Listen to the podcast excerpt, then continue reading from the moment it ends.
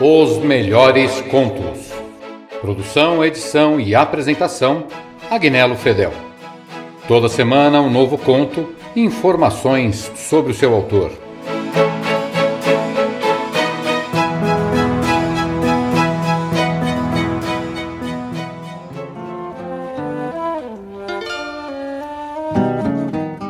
Raya Pinkasovna Lispector nasceu no dia 10 de dezembro de 1920 na cidade ucraniana de Tchetchelnik. Descendente de judeus, seus pais, Pinkas Lispector e Mania Kringold Lispector, passaram os primeiros momentos de vida de Clarice fugindo da perseguição aos judeus durante a Guerra Civil Russa. Por causa disso, chegam ao Brasil em 1921 e vivem nas cidades de Maceió, Recife e Rio de Janeiro, onde passaram algumas dificuldades financeiras. Seu nome, Clarice, foi uma das formas que seu pai encontrou de esconder toda a sua família quando chegaram ao Brasil. Desde pequena, Clarice estudou várias línguas, entre elas o português, francês, hebraico, inglês e yiddish, e teve aulas de piano. Após a morte de sua mãe em 1930, Clarice termina o terceiro ano primário no Colégio Hebreu Yiddish Brasileiro. Mais tarde, sua família vai viver no Rio de Janeiro. Em 1939, com 19 anos, ingressa na Escola de Direito da Universidade do Brasil e começa a dedicar-se totalmente à sua grande paixão, a literatura. Fez cursos de antropologia e psicologia e, em 1940, publica seu primeiro conto, intitulado Triunfo.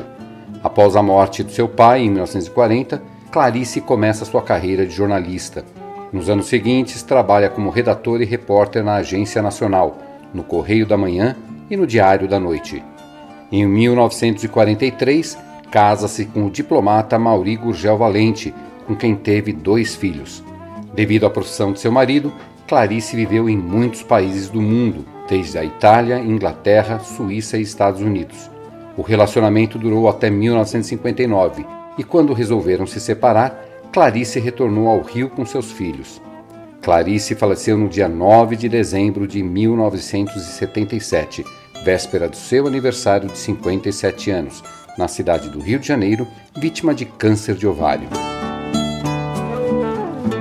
De Clarice Lispector, Restos do Carnaval. Não, não deste último carnaval, mas não sei porque este me transportou para minha infância e para as quartas-feiras de cinzas nas ruas mortas, onde esvoaçavam despojos de serpentina e confete uma ou outra beata com um véu cobrindo a cabeça e a igreja, atravessando a rua tão extremamente vazia que se segue ao carnaval, até que viesse o outro ano. E quando a festa já ia se aproximando, como explicar a agitação que me tomava? Como se enfim o mundo se abrisse de botão que era em grande rosa escarlate. Como se as ruas e praças do Recife, enfim, explicassem para que tinham sido feitas como se vozes humanas enfim cantassem a capacidade de prazer que era secreta em mim. Carnaval era meu, meu. No entanto, na realidade, eu dele pouco participava, nunca tinha ido a um baile infantil, nunca me haviam fantasiado.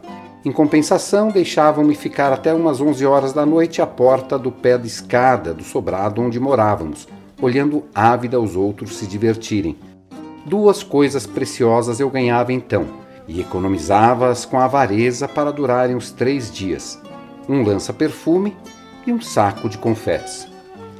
Ah, está se tornando difícil escrever, porque sinto como ficarei de coração escuro ao constatar que, mesmo me agregando tão pouco alegria, eu era de tal modo sedenta que um quase nada já me tornava uma menina feliz.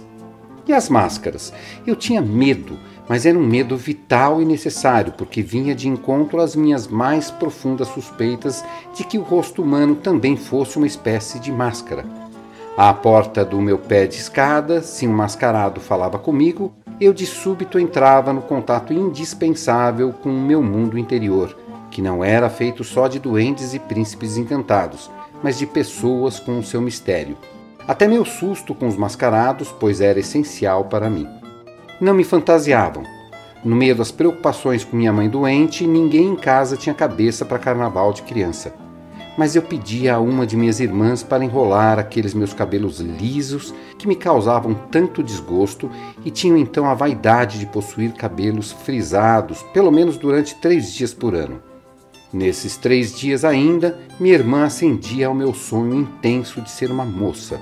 Eu mal podia esperar pela saída de uma infância vulnerável e pintava minha boca de batom bem forte, passando também ruge nas minhas faces. Então eu me sentia bonita e feminina.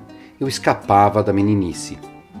Mas houve um carnaval diferente dos outros. Tão milagroso que eu não conseguia acreditar que tanto me fosse dado, eu que já aprendera a pedir pouco é que a mãe de uma amiga minha resolvera fantasiar a filha e o nome da fantasia era no figurino Rosa.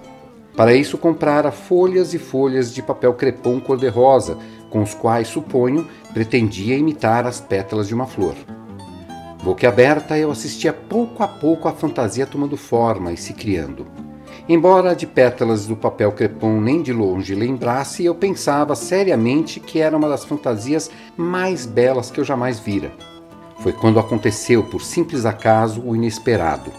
Sobrou papel crepom, e muito, e a mãe da minha amiga, talvez atendendo ao meu mudo apelo, ao meu mudo desespero de inveja, ou talvez por pura bondade, já que sobrara papel, resolveu fazer para mim também uma fantasia de rosa, com que restara de material. Naquele carnaval, pois, pela primeira vez na vida eu teria o que sempre quisera. Ia ser outra que não eu mesma. Até os preparativos já me deixavam tonta de felicidade. Nunca me sentira tão ocupada. Minuciosamente, minha amiga e eu calculávamos tudo. Embaixo da fantasia usaríamos combinação, pois se chovesse e a fantasia se derretesse, pelo menos estaríamos de algum modo vestidas. A ideia de uma chuva que de repente nos deixasse nos nossos pudores femininos de oito anos, de combinação na rua, morríamos previamente de vergonha. Mas ah, Deus nos ajudaria, não choveria. Quanto ao fato de minha fantasia só existir por causa das sobras de outra, engoli com alguma dor o meu orgulho que sempre fora feroz e aceitei humilde o que o destino me dava de esmola. Mas por que exatamente aquele carnaval, o único de fantasia, teve que ser tão melancólico? De manhã cedo, no domingo, eu já estava de cabelos enrolados, para que até de tarde o frisado pegasse bem mas os minutos não passavam de tanta ansiedade. Enfim, enfim, chegaram três horas da tarde. Com cuidado para não rasgar o papel, eu me vesti de rosa. Muitas coisas me aconteceram tão piores que estas, eu já perdoei. No entanto, essa não posso sequer entender agora. O jogo de dados de um destino é irracional? É impiedoso quando estava vestida de papel crepom, todo armado, ainda com os cabelos enrolados e ainda sem batom e ruge, minha mãe de súbito piorou muito de saúde. Um alvoroço repentino se criou em casa e mandaram-me comprar depressa um remédio na farmácia. Fui correndo vestida de rosa, mas o rosto ainda nu não tinha a máscara de moça que cobriria minha tão exposta vida infantil. Fui correndo, correndo, perplexa, atônita, entre serpentinas, confetes e gritos de carnaval. A alegria dos outros me espantava. Quando horas depois a atmosfera em casa acalmou-se, minha irmã me penteou e pintou-me. Mas alguma coisa tinha morrido em mim. E como nas histórias que eu havia lido sobre fadas que encantavam e desencantavam pessoas, eu fora desencantada. Não era mais uma rosa, era de novo uma simples menina. Desci até a rua e ali de pé eu não era uma flor. Era um palhaço pensativo de lábios encarnados. Na minha fome de sentir êxtase, às vezes começava a ficar alegre, mas com remorso lembrava-me do estado grave da minha mãe e de novo eu morria. Só horas depois é que veio a salvação. E se depressa agarrei-me a ela, é porque tanto precisava me salvar. Um menino de uns 12 anos, o que para mim significava um rapaz, esse menino muito bonito parou diante de mim e, numa mistura de carinho, grossura, brincadeira e sensualidade, cobriu meus cabelos já lisos de confete. Por um instante ficamos nos defrontando, sorrindo sem falar. Eu então, mulherzinha de oito anos, considerei pelo resto da noite que enfim alguém me havia reconhecido. Eu era, sim, uma rosa. Vocês ouviram Restos do Carnaval, de Clarice Lispector.